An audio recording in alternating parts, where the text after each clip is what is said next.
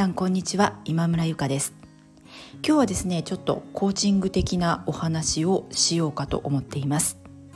なぜあなたのクライアントさんは変わらないのかという話です、えー、あの私のクライアントさんですね。私が個人で見ているクライアントさんの中にも同じようにまあカウンセラーの方だったりコーチの方だったりっていうのがいらっしゃるんですけれども、まあ、その方たちがあのそれぞれの方の、えー、生徒さんだったりクライアントさんっていうものを見てる時にですねなかなか変わってくれないと、えー、そういう悩みを聞くことがあるんですね。であのまあ、私が教えているそのコーチングの中でもこれ一番最初に、えー、お話をすることなんですけれども今そのクライアントさんがどのステージどのフェーズにいるのかっていうのをちゃんと把握してそしてこう関わりを持っていかないと絶対にその人っていうのはあの変わってはいかないんですね。むしろ抵抗してしまいます、えー、私の場合はなんですけれども、えー、クライアントさんはあのー、ほとんどがまあいわゆる普通の生活をされてる方がほとんどなんですね。あのすごくこうビジネスで成功されていてさらに上を行くようなこうビジネスコーチングという感じことではなくてあの今の生活だったり今の自分の生き方をもう少しこう自分が納得できるものにしたいなとかそういう方なんですけれどもそういうですねあの、まあ、いわゆる普通に生活をしている方で、まあ、コーチングを受けたいというふうに来てもですねほとんどの方が、あのまあ、今まで言って100%に近いぐらいですねまだそのコーチングを受けるというベースには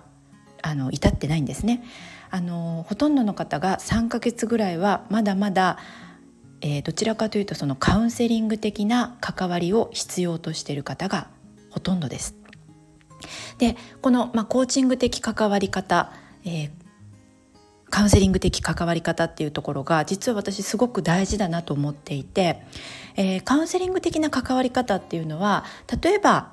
うん家を建てるっていうことに例えてみるといわゆるこう地盤を整えるような状態だと思うんですね。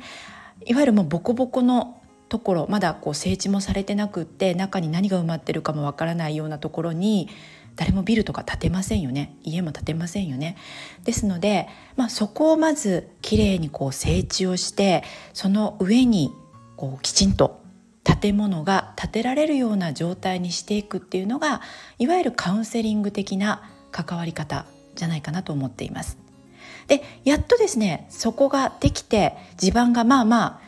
しっかり固まったかなっていうところから初めてその自分がどうなりたいかっていうその未来の方にですね目を向けていくっていうような関わり方がしっかり機能してくるんじゃないかなと思っています。実はですねこれ私も、まあ、気が付くまでに結構なあの年月を費やしましてどうしてダメなんだろうとかむしろこうクライアントさんを傷つけてしまったりとかそういう、まあ、失敗じゃ済まされないんですけどもそういうことも、えー、行ってきたように思います。なんですけどもあの、まあ、コーチングの後にですね、まあ、キャリアカウンセリングを勉強してその時にいわゆるあのカウンセリング的な関わりっていうことをしっかり勉強したんですね。でその時にああそういうことかっていうのが自分で分かってでそこの今どっちなんだろう？この人は今どっちを必要としてるんだろう？っていうことを考えるようになってからもう明らかにですね、あのー、クライアントさんとの関係クライアントさんの成長というものが変わってきました。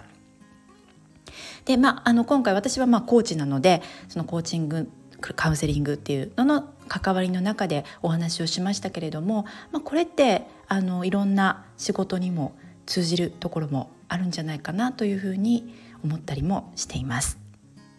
はい、ではあの今日はこの辺で終わりたいと思います。また、えー、土日はですねちょっと配信しないかもしれないんですけどもまた次回の配信、えー、聞きにいらしていただけたら嬉しいです。では皆さん良い一日を。